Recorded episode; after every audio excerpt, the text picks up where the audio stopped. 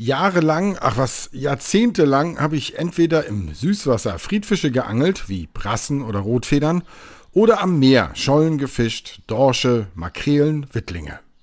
Bis zu diesem wunderschönen Morgen in Schweden auf dem See Unnen.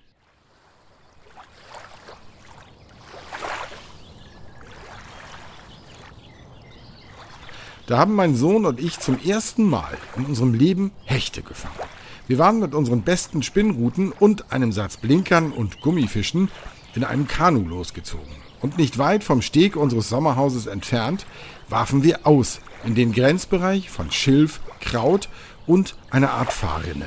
Plötzlich schlug es an bei der Rute meines Sohnes und er holte einen vielleicht 50 Zentimeter langen Hecht aus dem Wasser. Als guter Vater freute ich mich natürlich wahnsinnig für ihn und als Angler war ich, wenn ich ehrlich bin, auch ziemlich neidisch. Aber auch mir war noch ein Hecht vergönnt und insgesamt holten wir an diesem Tag drei von ihnen raus. Heute wollen wir den Hecht ein bisschen näher kennenlernen. Ich bin dafür zum Müggelsee in Berlin geradelt, zum Leibniz-Institut für Gewässerökologie und Binnenfischerei.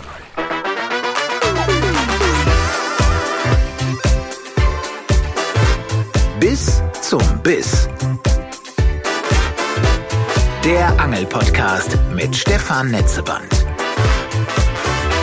Zu Gast bei Robert Arlinghaus im Institut am schönen Müggelsee. Äh, Weil es heute sehr windig ist, sind wir aber in eine Bibliothek voller Doktor- und Magisterarbeiten, Nachschlagewerken. Also wenn ich jetzt zu speziell nachfrage, hat äh, Robert Arlinghaus vielleicht noch Chance, irgendwas ganz schnell zu spicken. Ich begrüße dich, Robert. Schön, dass ich bei dir sein kann. Ja, schön. Danke. Schön, dass du da bist. Wir haben uns verabredet heute zum Thema Hecht. Ein, einer der beliebtesten Zielfische, glaube ich, sage ich mal aus dem Bauch heraus. Ich weiß gar nicht, ob es da Zahlen gibt, da können wir vielleicht auch zukommen, aber unter äh, Raubfischangler natürlich die, eine der naheliegendsten Beuten, die man, die man erzielen kann. Aber fangen wir ruhig mal ganz von vorne an im Familienstammbaum der, der Fische. Wo ist der Hecht da abgebildet sozusagen? Das ist ganz lustig. Der hat eigentlich sogar einen Bezug zu den Forellenartigen. Also er ist äh, so eine Unterfamilie von den Forellenartigen Fischen, obwohl der keine Fettflosse hat und ähnliches, aber ist da eingeordnet, hat da also eine ganz lange evolutionsgeschichtliche Verbindung, ist ein klassischer Süßwasserfisch, der eine eigene Familie hat, wie gesagt, und es gibt ähm, Hechtartige in Europa nur eine Art, wobei gerade in Italien eine neue beschrieben worden ist, so eine spezifische ja, Anpassung, die es in den italienischen Gewässern gibt. Also offensichtlich gibt es in Deutschland sogar zwei. Und ähm, der europäische Hecht oder der einheimische Hecht, Esox lucius, ist in ganz Europa bis Eurasien, aber auch in Nordamerika verbreitet. Das heißt, es gab dort eine Verbindung mal zwischen Nordamerika und Europa und die Art ist eben in beiden Kontinenten verbreitet. Und dann gibt es aber in Nordamerika noch eine ganze Reihe von weiteren Arten, vier bis fünf, ähm, bekannt unter Anglern der Muskie, der Muskellunch, der noch größer wird als unser einheimischer Hecht und in, in, Nordamerika eine beliebte Angelart ist. Aber es gibt auch so kleinere Hechtartigen wie der Chain Pickerel, ähm, den es eben nur in Nordamerika gibt. Und äh, klein ist als Stichwort eben schon gefallen. Wie groß wird der Hecht normalerweise, wenn man ihn lässt zum Beispiel? Das hängt von den ökologischen Rahmenbedingungen ab. Das ist bei allen Fischarten so, dass es natürlich eine grundsätzlich artabhängiges Längenwachstum gibt und auch eine Maximallänge. Ein Hecht wird länger als der Barsch in der Regel. Aber wie lang dann einzelne Populationen einer Art werden, hängt von den lokalen Bedingungen ab. Wie viel Futter es gibt, wie viel Unterstände es gibt und wie viel Konkurrenz auch der eigenen Art. Und so ist es beim Hecht so, dass wir auch hier in Brandenburg einige Gewässer haben, die wir seit vielen Jahren untersuchen, die nicht befischt sind, wo also eine sehr hohe Anzahl von Hechten im Gewässer ist, man viele Hechte hat, die aber nicht besonders lang werden. Also da haben wir gerade kürzlich einen Bestand nochmal untersucht, da sind die größten Hechte 85 Zentimeter und sind teilweise dann aber 15, 16 Jahre alt. Und wir haben über Markierungen festgestellt, dass sie so im Zeitraum von sechs, sieben Jahren nur zwei Zentimeter gewachsen sind. Und man kann das kaum mehr auf den Schuppen nachweisen, also weil die, die, die Zuwachsringe, so ähnlich wie beim Baum, so eng sind, kann man das eigentlich kaum mehr nachweisen und werden es über Fang-Wiederfangmethoden eben äh, nachweisen können. Auf der anderen Seite sowas wie die Bodden zum Beispiel, auch größere Seen in, in Mecklenburg-Vorpommern, die eben bestimmte Nahrungsverfügbarkeiten haben. Da können Hechte eben 1,30 Meter, 1,40 Meter bis zu 1,50 Meter ist in Deutschland nicht nachgewiesen, aber international gibt es auch solche Ausnahmefänge. Aber diese kleineren, wie erklärt sich das? Ich meine, da könnte man doch denken, die sind ungestört, unbefischt, die könnten doch riesig werden, aber die haben sich dann ökologisch so eingependelt, dass eine Größe keinen keinen Vorteil mehr hat im Wettbewerb oder was ist die, die Begründung? Die Begründung ist ganz schlicht und einfach Nahrungskonkurrenz. Und das ist etwas, was auch unter Anglern nicht immer so in dem Detailgrad verstanden wird. Also es ist tatsächlich so, dass die Fische das Potenzial haben, lebenslang zu wachsen. Das unterscheidet Fische, auch die Hechte eben von zum Beispiel Säugetieren. Das hat ähm, den Vorteil, dass man lebenslang wächst und man entsprechend viele Eier auch in, die, in der Leibeshöhle produzieren kann. Also es ist ein Selektionsvorteil, langlebig zu sein und, und theoretisch lebenslang zu wachsen. Aber ein großer Fisch hat einen höheren absoluten Nahrungsbedarf als ein kleinerer. Ne, der muss einfach mehr pro Tag fressen. Und in so stark besetzten, äh, also stark ähm, in Beständen mit einer hohen Dichte, wie, wie wir sagen, also vielen Fischen pro Hektar zum Beispiel, reicht die Nahrung dann nicht mehr aus. Wenn, wenn wir jetzt an diesen See fahren würden, würden, würdest du sagen, Mensch, da sind doch voll viele Futterfische. Da sind überall Rotfedern und Rotaugen aber die sind natürlich auch nicht doof und lass, äh, sind in der Lage, dem Hecht zu entkommen, so dass es einfach eine Nahrungskonkurrenz gibt. Hecht sind ja auch kannibalistisch. Das heißt, die sind ein bisschen vorsichtiger, ob sie sich sozusagen ja, aus den Unterständen herauswagen. Und da muss der Fisch eben auch vorbeikommen am Hecht. Und so kann es eben zur Nahrungskonkurrenz kommen. Und das reduziert den Zuwachs, sodass die Fische zwar wachsen könnten, aber eben nicht mehr genug zu beißen haben. Lernen wir ihn noch weiter kennen. Wie pflanzt er sich fort? Wie die meisten Fische ist der Hecht ein Fisch, der sich ja, per Eier und äh, Eier, die man nach außen ablegt, fortpflanzt. Der Hecht ist eine krautleichende Art, der braucht also Unterwasservegetation schon zum Ableichen. Der heftet also die Eier an Pflanzen dran und dann wächst oder schlüpft der Hecht nach zwei bis drei Wochen und ist dann auch erstmal an den Pflanzen anhaftend und braucht dann solche Unterstände, um sich zu verstecken, weil ich als Kannibale sehr schnell anfängt, sich selbst auch zu fressen und dann müssen die Hechte eben sich verstecken können. Deswegen ist äh, Krautbewuchs das, das Haupt, der Hauptlebensraum, der hauptbeschränkende Faktor auch für das Aufkommen von Hechten. Und die Zeit, in der er das tut, deckt sich mit dem, was wir Angler auch wahrscheinlich als die Schonzeit kennen? So sollte es eigentlich sein. Ja. Schonzeiten sind ja deswegen da, um eben die Laichzeit abzudecken. Das heißt, den Fischen das Ableihen zu ermöglichen. Hecht ist ein Frühjahrsleicher, das hat was mit der Evolution zu tun. Also ein Raubfisch, der relativ früh im Jahr kommt, bei relativ kaltem Wasser, führt dazu, dass die Nachkommen dann schon groß genug sind, um die dann später leichenden Friedfischbestände auch dann nutzen zu können über Fraß. Das heißt, der Hecht ist einer der am frühesten oder der am frühesten ableichende Raubfischen in unseren Seen und Flüssen. In der Regel so ab fünf bis sechs Grad Wassertemperatur geht das los typischerweise zwischen Februar und Ende, Ende April und das ist in vielen Bundesländern auch die Schonzeit. Allerdings hat der Hecht, und das konnten wir in verschiedensten Studien zeigen, eine Laichzeit, die sich auch sechs Wochen zieht. Das glaubt man gar nicht. Also es gibt welche, die schon teilweise unter Eis kommen, wenn es noch Eis gibt. Durch die Erwärmung ist das ja seltener. Bis dann gerade nachgewiesen, wir, wir kommen gerade aus Rügen, wo wir ein langes Projekt haben. Dort habe ich im Wasser gestanden bei 13 Grad äh, Wassertemperatur, strahlendem Sonnenschein am 1. Mai, wo die Fischerei wieder losging und ich stand in völlig unausgeleichten Hechten. Dort fingen die ersten auch schon Ende März an dieses Jahr, aber wir haben im Mai unausgeleichte Hechte gehabt. Und das ist ein wiederkehrendes Bild, was wir seit vielen Jahren auch sehen, was auch schon früher beschrieben worden ist. Also manchmal greifen die Laichzeiten tatsächlich nicht alles ab. Und äh, das ist eine interessante Frage, ob man da nicht auch gegensteuern müsste manchmal. Jetzt kommen wir äh, zu dem Bereich, der auch für Angler interessant ist, nämlich der Frage, wovon ernährt sich der Hecht? Sicherlich vielleicht auch zeitlich unterschiedlich oder von der Wachstumsphase, die er gerade hat. Auch das, wie bei fast allen Arten, sind das Opportunisten.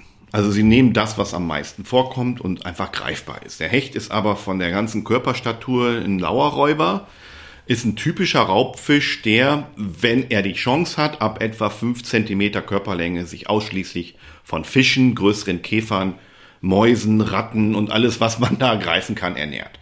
Ähm, das unterscheidet ihn zum Beispiel vom Barsch und den Zander, die länger auch auf ähm, wirbelloser Nahrung überleben können.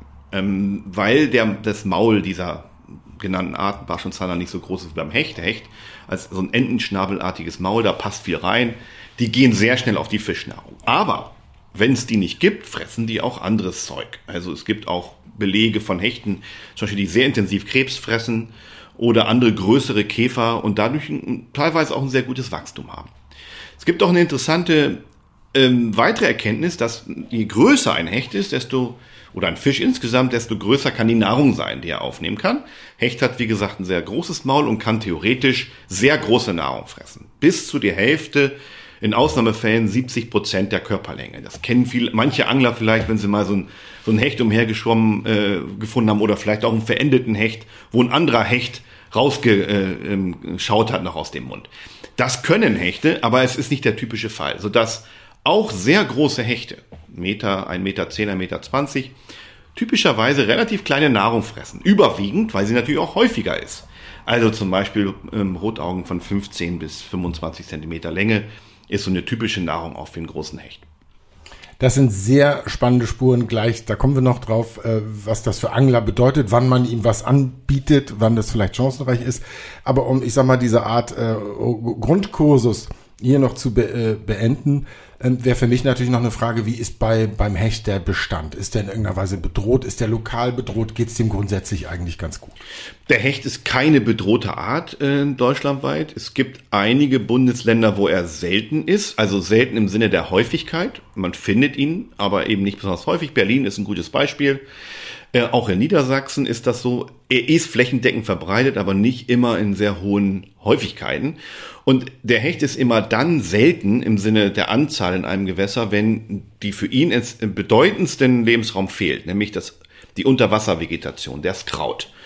Ähm, wenn das zurückgeht, zum Beispiel durch Nährstoffeinträge oder auch bei Fließgewässern durch den äh, Verlust von Auen, von Überflutungsflächen im Frühjahr, immer wenn die Unterwasservegetation zurückgeht, geht der Hecht zurück. Und das liegt eben daran, dass die Leichlebensräume zurückgehen, aber vor allen Dingen die Jungfischlebensräume. Das heißt, die Jungfische finden dann nicht mehr die Unterstände und werden dann eben von Konkurrenten, eigenen Hechten, aber auch Barschen und anderen weggefressen.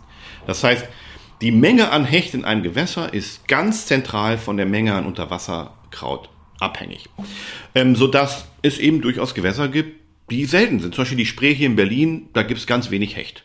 Und da ist es ein Zandergewässer, da gibt es Barsche, das ist nichts, äh, wo es eben viele Hechte gibt. Und so ist das auch zum Beispiel rund um Rügen. Da gibt es einige sehr trübe Bodden, die, zum Beispiel der Saala-Bodden, da gibt es auch Hecht, aber da dominiert der Zander, der an dieses trübe Wasser besser angepasst ist, der, ist, der braucht keinen Kraut, während andere Bodden, wo eben mehr, mehr Kraut ist, dann eben Hecht dominiert sind. Beim Bodden, das fasziniert mich sowieso immer, das ist ja im Prinzip eine Übergangszone vom Süß- zu Salzwasser.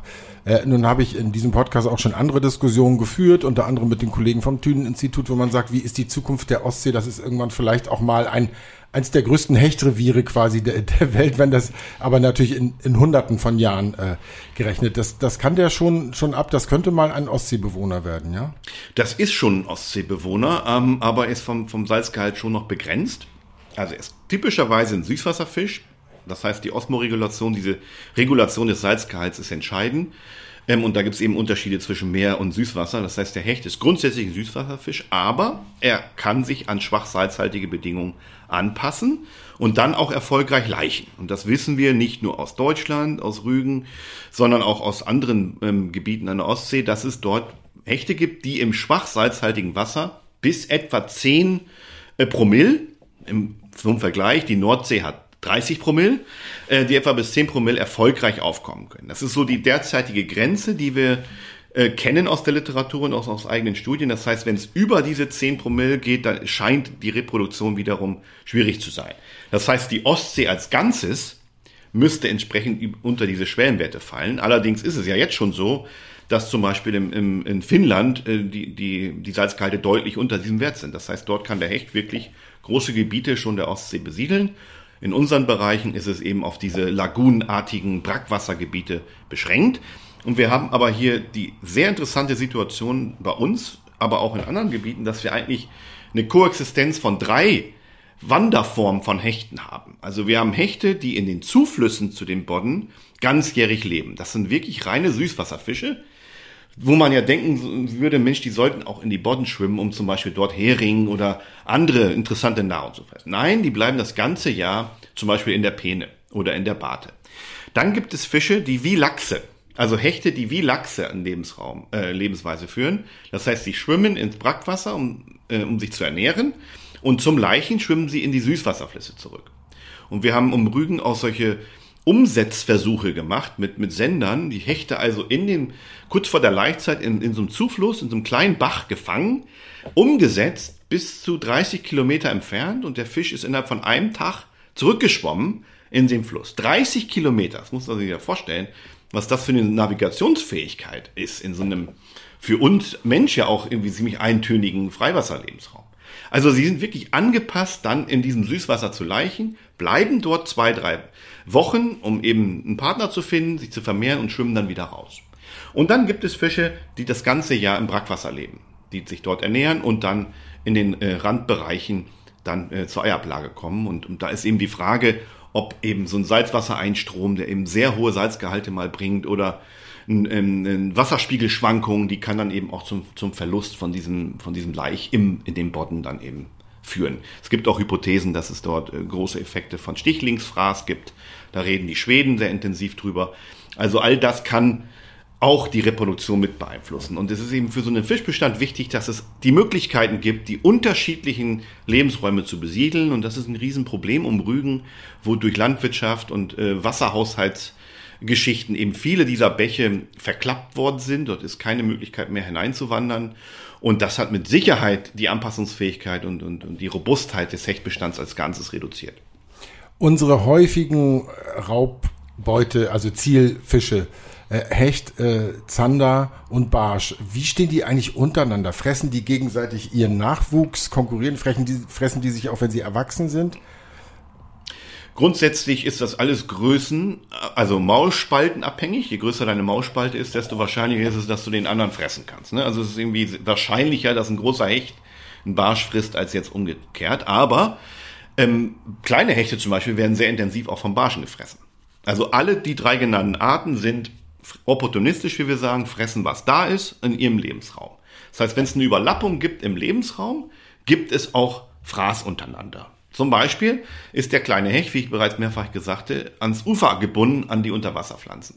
Und das sind auch Lebensräume, wo 20, 30 Zentimeter große Barsche sehr gerne umherschwimmen und die fressen dann auch intensiv Junghecht. Gibt es gute Studien aus England, wo es eben so einen Zusammenhang zwischen Barsch und Hechtaufkommen gab. Ähm, wenn der Hecht dann groß und abundant wird, frisst der seinerseits wiederum die Barsche. Das ist beim Zander ähnlich. Alles drei Arten sind auch kannibalistisch, das heißt fressen sich selbst.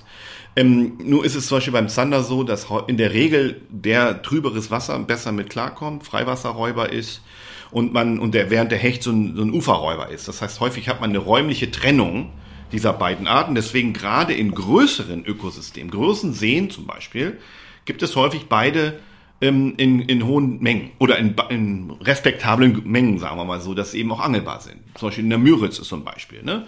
wo man sowohl die Zander als auch die Hechte fangen kann, die sich aber teilweise eben räumlich auch trennen. Während der Hecht ufergebunden ist, an den Scharkanten gerne steht, ist der Zander dann häufig eben auch so ein Freiwasserfisch. Und so kann eine Koexistenz ja, realisiert werden, während in dem kleinen Ökosystem, zum Beispiel kleine Seen, kleine Baggerseen, sind ganz schwierig für eine Koexistenz von Zander und Hecht. Da gibt es dann häufig der eine oder der andere, der dann dominiert, weil die sich dann eben auch gegenseitig aufessen. Während der Barsch in der Regel einfach durch seine, der, der Barsch ist eine Art, die, wo die Larven im Freiwasser sind und erst dann eine Rückwanderung zum Ufer wieder passiert. Und so dass dort eine gewisse Entkopplung in der Reproduktion ist. Und die kommen eigentlich in fast allen Gewässern vor, es sei denn, sie sind sehr trübe. Das ist dann für einen Barsch in der Regel auch nicht mehr so gut.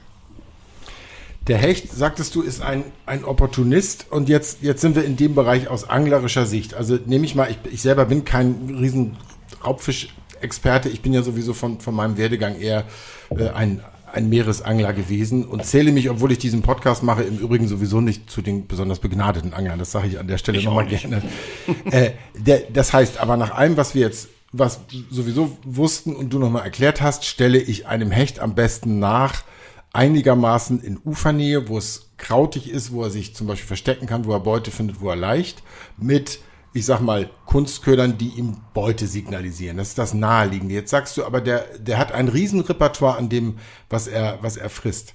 Ähm, wie würdest du sagen, äh, nach, nach welchen Prioritäten sollte man ihm dann nachstellen, wenn wir sagen, ein Gummifisch meinetwegen funktioniert nicht oder ich habe jetzt eine halbe Stunde geblinkert, es ist nichts los. Was sind so Varianten des Hechtangelns? Ja, erstens stimmt das schon als Grundregel, was du gerade gesagt hast, mit diesem Ufer gebunden und in, nahe an Strukturen, an Bäumen, an Kraut und so weiter. Ja, es gibt aber auch den Freiwasserhecht. Und das ist häufig auch der, ein großer Hecht, der im Freiwasser bestimmten, zum Beispiel Maränen hinterher schwimmt. Also gerade die Angler, die dann auch mit Echoloten und so weiter in der Lage sind, diese großen Fische im Freiwasser zu finden, können auch dort sehr gut fangen. Also es ist ein, typischerweise ein Uferfisch, aber es gibt eben auch diese andere Möglichkeit. Zweiter Punkt ist, ähm, der, der traditionell beste Köder für so ein Hecht war früher, als es noch erlaubt war, der lebende Köderfisch. Es gibt sozusagen nichts Attraktiveres für so ein Hecht als so ein kränkelnder Fisch, der so. Das ist Geschichte, das ist aus Tierschutzgründen in Deutschland zumindest nicht mehr erlaubt. Deswegen ist die, hat die Anglerszene im Prinzip ist die umgeschwenkt auf, auf Kunstköder verschiedenster Natur. Klassischerweise waren das so Blechköder, so Blinker oder Spinner. Heutzutage sehr ähm, ja, angesagt sind eben auch ähm, verschiedenste Arten von, von Wobblern. Das sind so Nachmachungen von Fischen in, in Holzform oder in Kunst, ähm, ähm, äh, Kunststoffform oder eben Gummiköder. Und dann gibt es eigentlich gar keine richtige, Einz also der Hecht ist grundsätzlich, Attack ist auch ein aggressiver Fisch, der, der grundsätzlich auch in bestimmten Tagen einfach alles attackiert, was ihn vor den Mund äh, ge gebracht wird. Es gibt diese Tage, wo man ihm alles vorsetzen kann, was man will. Ähm, ja, da frisst er, attackiert einfach alles aus Aggressionsgründen.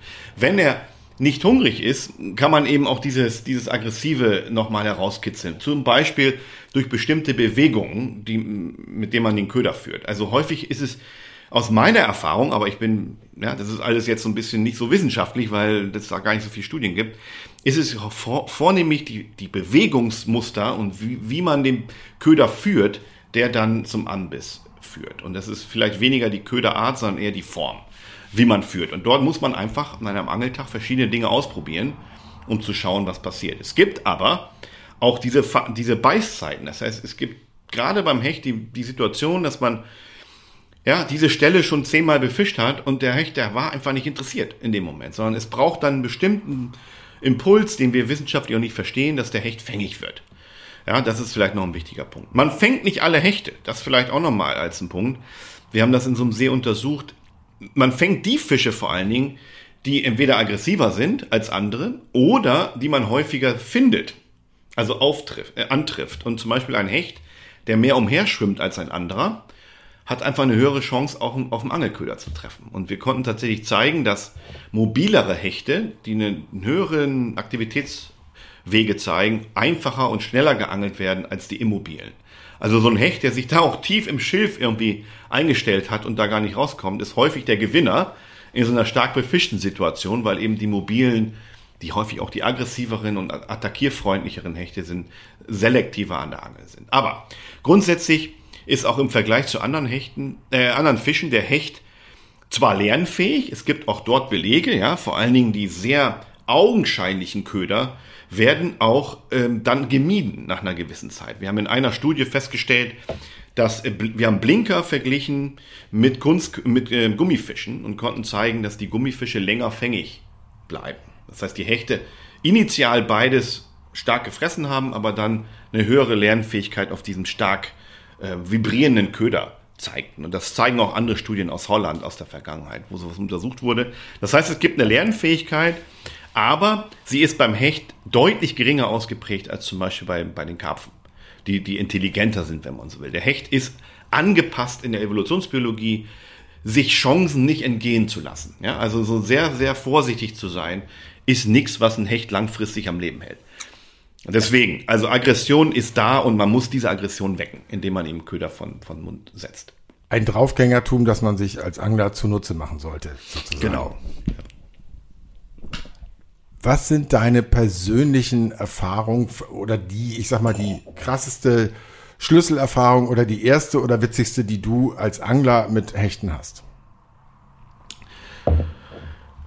Ja, also mehrere Schlüsselerfahrungen. Die, die, die erste, die war ich ziemlich alt, da waren wir schon am, am, am Forschen, war eben die Existenz dieser Verhaltenstypen. Also, dass es wirklich unterschiedliche Hechttypen gibt. Vom Schilftyp, der sich kaum das ganze Jahr ver, ver, ähm, bewegt, hin zu den eher aktiveren. Es gibt so Unterwasserkrauthechte, die wir gefunden haben, die sind etwas aktiver. Und dann gibt es diesen, wir nennen ihn Bewegungsopportunist, ja, der, der das ganze, den ganzen Tag umherschwimmt, auch in der Nacht ähm, aktiv schwimmt. Und dass dieser Typ besonders gut fängig war. Das war so ein Schlüsselerlebnis in, in einer unserer Studien, dass wir immer wieder diesen einen Typen gefangen haben über ja, einem Experiment zum Beispiel. Dass dieser Fisch auch nachts dann an die Angel ging zum Beispiel, wo man denkt, das ist ein Sichträuber. Aber nein, den kann man bestimmte Typen fängt, fängt man dann eben auch nachts zum Beispiel. Ne? Das ist eine Sache. Mit was für einer Montage? Hat man dann ein Knicklicht oben? Ich habe noch nie Nachtangeln gemacht. Ich habe ganz normal Kunstköder geangelt. Ja. Das war einfach Teil des Experiments und auf einmal haben wir nachts Hechte gefangen, mitten im Freiwasser, nicht beleuchtet. nicht extra. beleuchtet. Das Ganz- spüren die eher. Also ja, die, durch spüren das Bewegung, über den, den genau, Druck. Den, den Druck. Ganz genau. Krass. Ähm, teilweise auch, dass wir den gleichen Fisch innerhalb von 30 Minuten dreimal gefangen haben. Ja, also es war ein Experiment, wo wir die Fische zurückgesetzt haben. Das war Teil des Versuchs.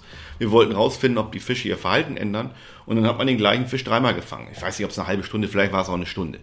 Das ist natürlich nicht der Normalzustand, aber das sind so, so Schlüsselmomente. Ähm, ein, ein dritter Punkt, gerade hier an, an den Bodden, waren eben auch die, die Bewegungsradien, die die Fische teilweise haben. Dass eben wir einen Fisch gefangen haben ähm, und der eben in einer, von kürzester Zeit große Strecken, mehrere hundert Meter, teilweise mehrere Kilometer gesch geschwommen ist und dann wieder an die Angel gegangen ist. Ja, während andere sich nur einmal haben angeln lassen und danach äh, nie wieder aufgetaucht sind. Auch das haben wir eben in unserem Forschungssee nachgewiesen. Wir hatten einen so einen Hecht, das war der größte der von 95 Zentimeter, der hat dann auch einen Sender gekriegt und wir wussten, der ist da, der hat aber nie wieder angebissen. Ja, also solche Sachen, wo man denkt, man versteht diese Fische, aber nein. Also im Grunde, wir sind Menschen, wir, wir können mit unseren Methoden und unseren Gedanken versuchen, sich in den Fisch reinzudenken, aber ganz viel bleibt uns einfach verborgen.